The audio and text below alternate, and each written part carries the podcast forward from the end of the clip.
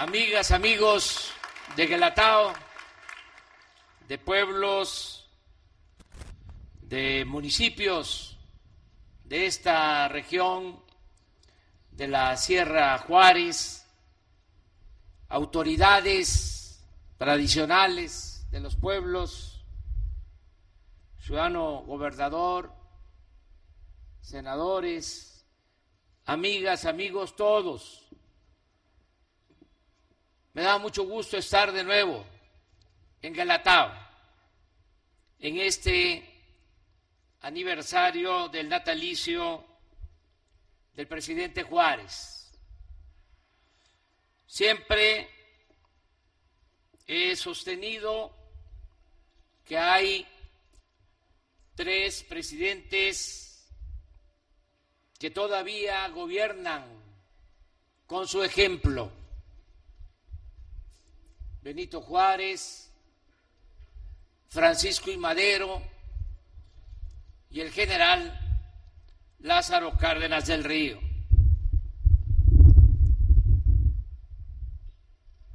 El presidente Juárez es sin duda el mejor presidente que ha habido en la historia de nuestro país. Tiene muchos atributos. Presidente Juárez tiene muchas virtudes.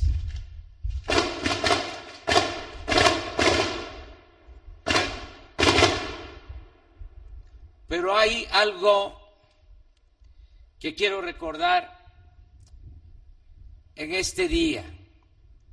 El presidente Juárez encarna la perseverancia, la resistencia, el no rendirse frente a la adversidad. Así lo demostró su historia pública. Desde que fue gobernador de Oaxaca, como aquí se ha expresado, y militó en las filas del Partido Liberal. Y siempre también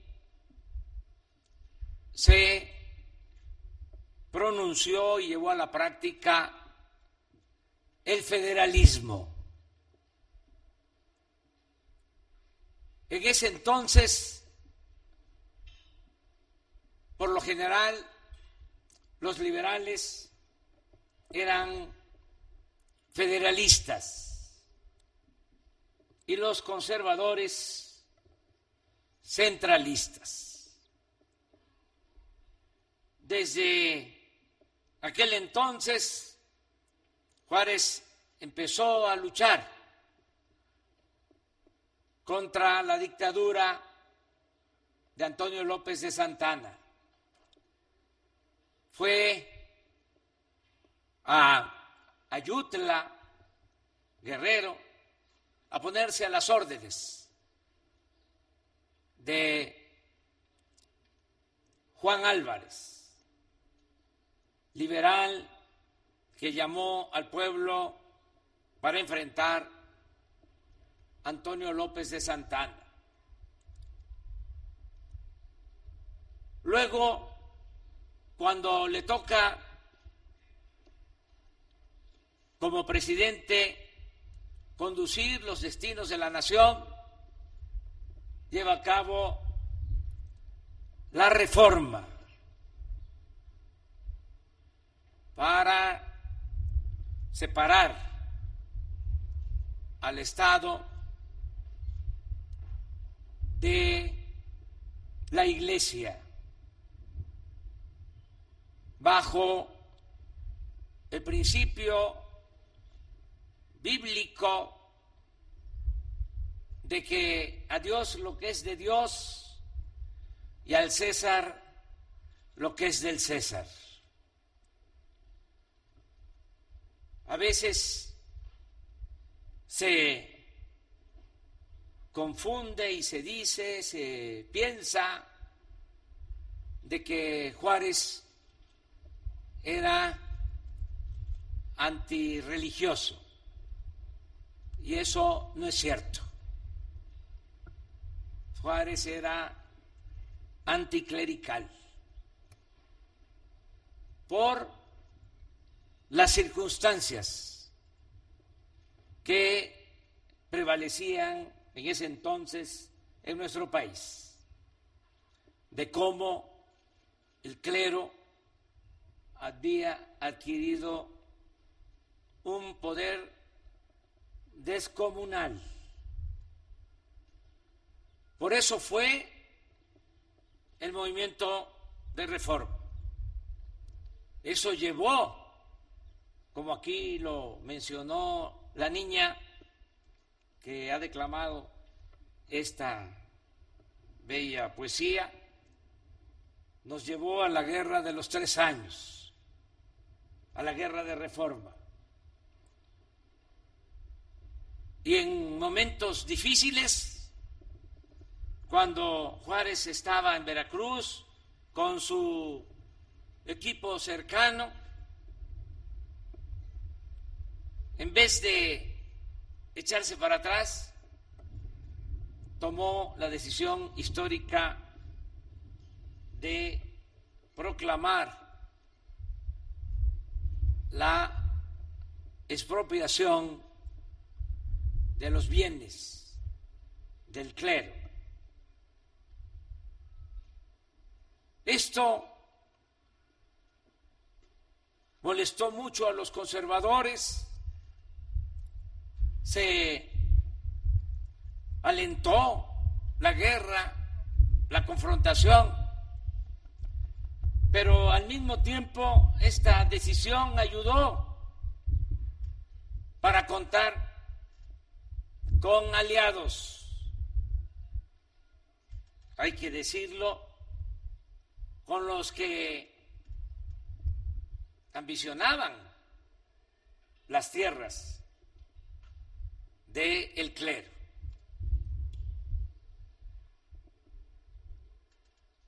medianos y grandes propietarios civiles que se adhirieron por esa medida al movimiento liberal. Y esto permitió cohesionar y fortalecer a los liberales. Triunfó ese movimiento, pero derrotados los conservadores, decidieron ir al extranjero a traer a un príncipe, de una emperatriz, aprovechándose de una situación económica difícil en nuestro país, de muchas carencias que llevaron al presidente Juárez a declarar una moratoria en el pago de la deuda pública. España, Inglaterra, Francia se pusieron de acuerdo para invadir a México. Se logró convencer a España, a Inglaterra, pero los franceses tenían otro propósito. No era cobrar la deuda en que se incluía, entre otras cosas, el, asalto, la pérdida, porque un pastelero francés había sido afectado por mexicanos. No era eso, no era la deuda, era el interés, el propósito de ampliar sus dominios y convertirnos en colonia. como había sucedido durante tres siglos de dominación colonial española. Por eso fue la intervención francesa. Y es una etapa muy vergonzosa porque un grupo de conservadores fueron a proponer que se estableciera ese gobierno imperial en México. Juárez no se rindió. Ayudó mucho el que en la primera batalla de Puebla triunfaran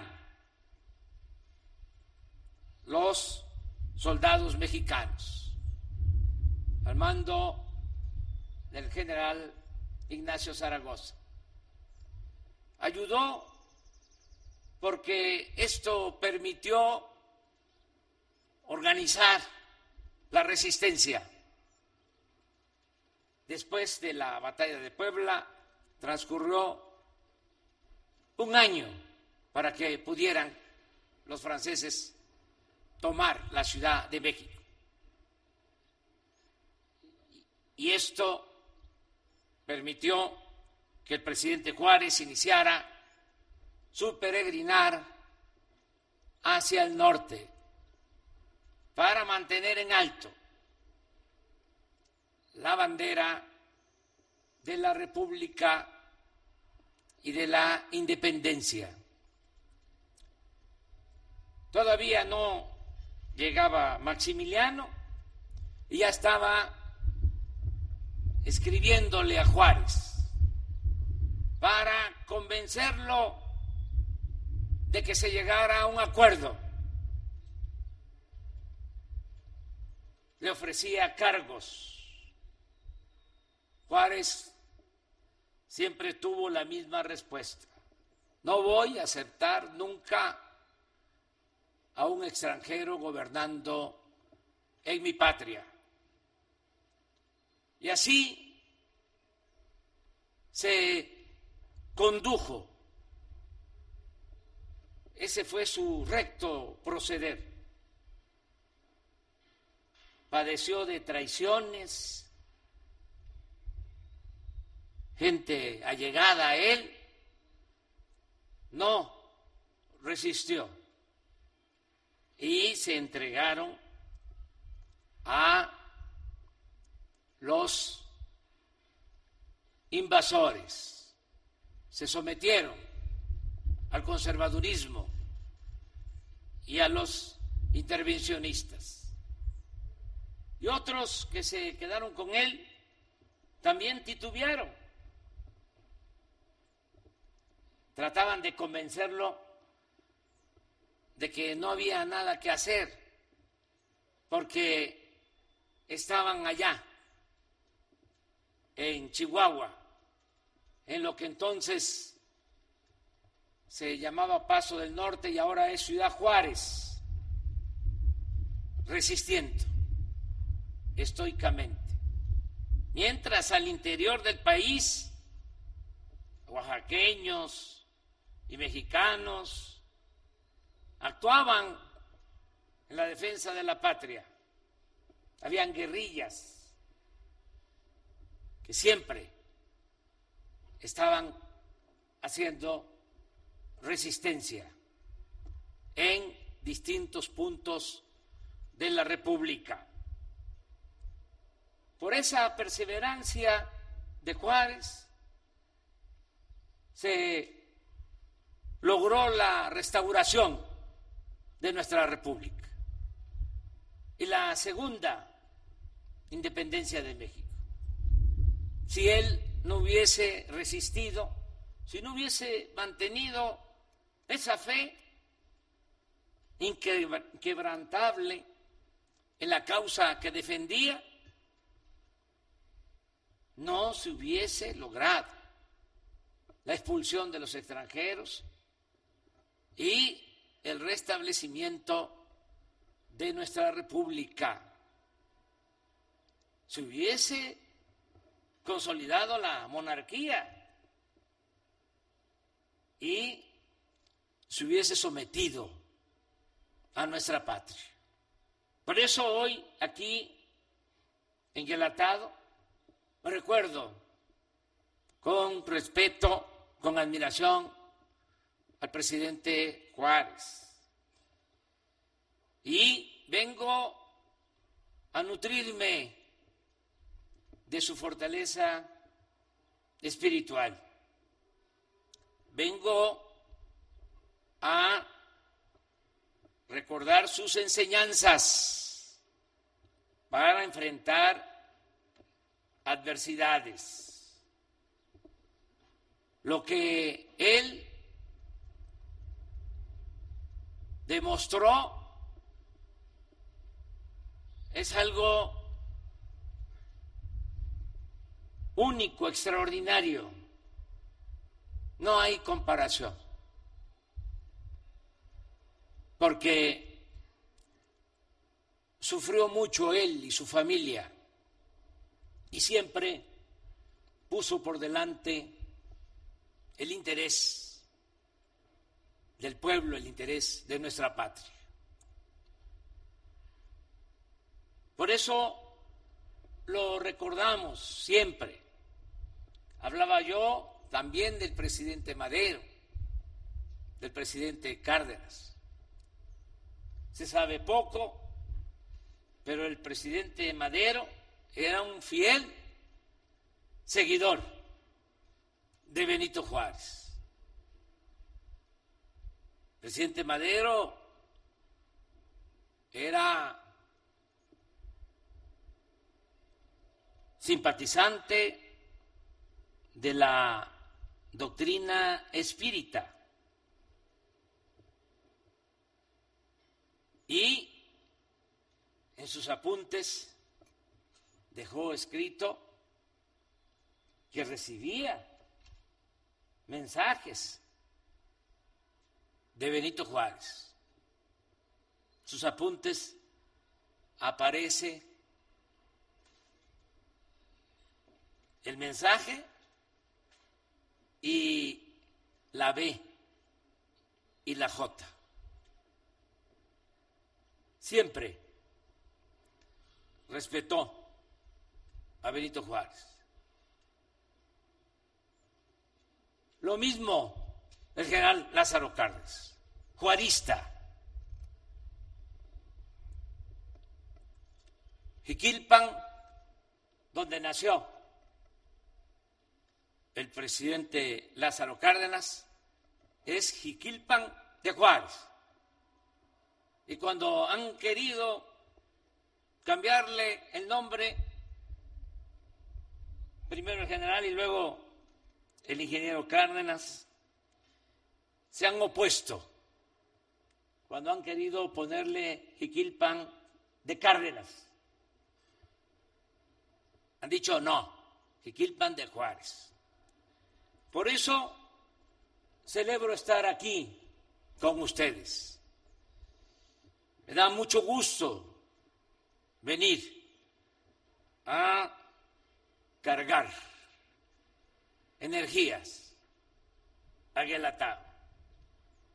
a venir a a fortalecer mi espíritu, mis convicciones para seguir el ejemplo de el presidente Juárez. No olvidar nunca el porqué de nuestra función como servidores públicos. Cómo estamos obligados siempre a servir al pueblo y a defender a nuestra patria. Quiero terminar dando una respuesta al presidente municipal de Guelatao acerca de su propuesta de que Guelatao tenga un fondo manejado por las autoridades para el desarrollo y el bienestar del pueblo de Guelatao. Vamos a cumplir con esa petición.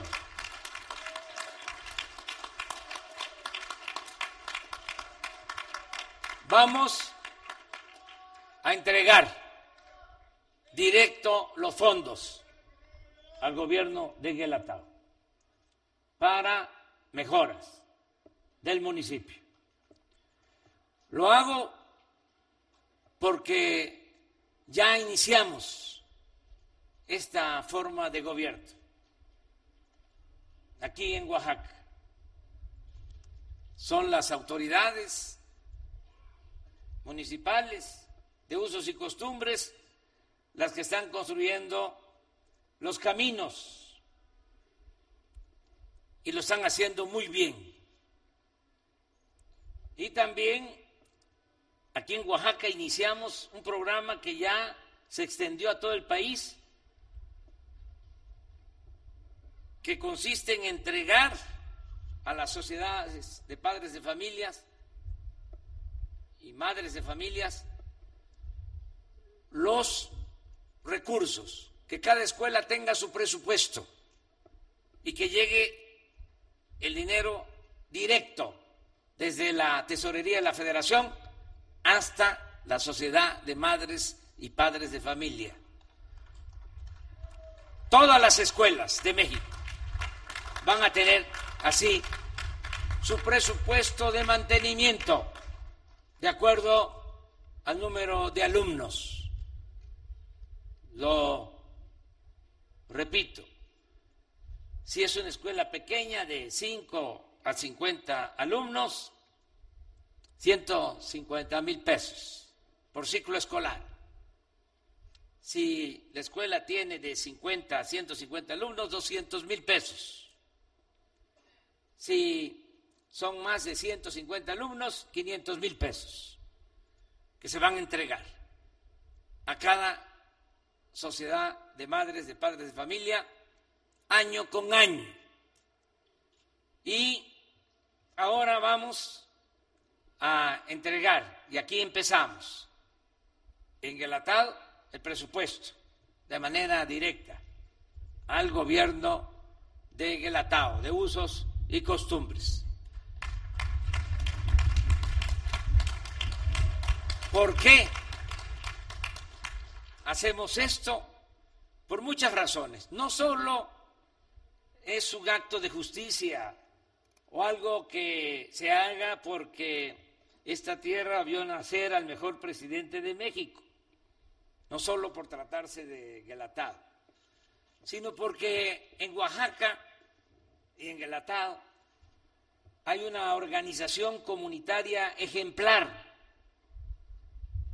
Aquí, y nos están viendo y nos escuchan en otras partes, aquí hay democracia comunitaria, es la asamblea la que elige a las autoridades, no se andan promoviendo como candidatos los que se convierten en servidores públicos.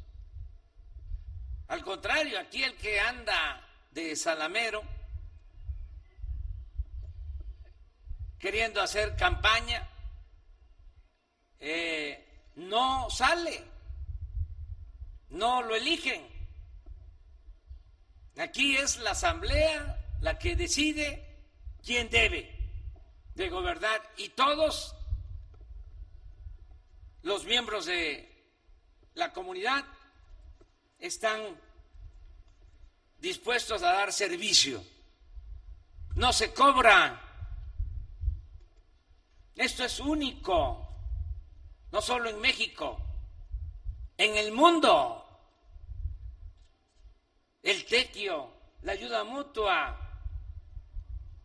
el que las autoridades verdaderamente actúen como servidores públicos, como siervos de la comunidad como siervos de la nación, como lo mencionaba Morelos. Y este sistema de gobierno tan especial tan extraordinario, único, repito, en el mundo tiene una característica, algo además importante, un añadido fundamental. Las autoridades son honestas. Quienes gobiernan en estos pueblos son incapaces de robarse el dinero del presupuesto, que es dinero del pueblo. Ya esto no se ve en otras partes. Ahora vamos a empezar con la renovación a que esto adquiera valor y se extienda, que cunda el ejemplo en todo México. Pero uno de los problemas del país, quizá el más grave de los problemas de México, ha sido la corrupción, el mal comportamiento de las autoridades. Siempre he dicho que nada ha dañado más a México que la deshonestidad de sus autoridades. Eso es lo que ha dado al traste con todo. Esa es la causa principal de la desigualdad social, de la desigualdad económica, de la pobreza, de la inseguridad, de la violencia, la corrupción. Entonces, imagínense cómo no tomar la decisión de entregar a autoridades honestas los recursos para que ellos con la gente, con la asamblea, decidan qué hacer en beneficio del pueblo. Por eso vamos a cumplir con esta petición. Se van a entregar los fondos a Guelatao.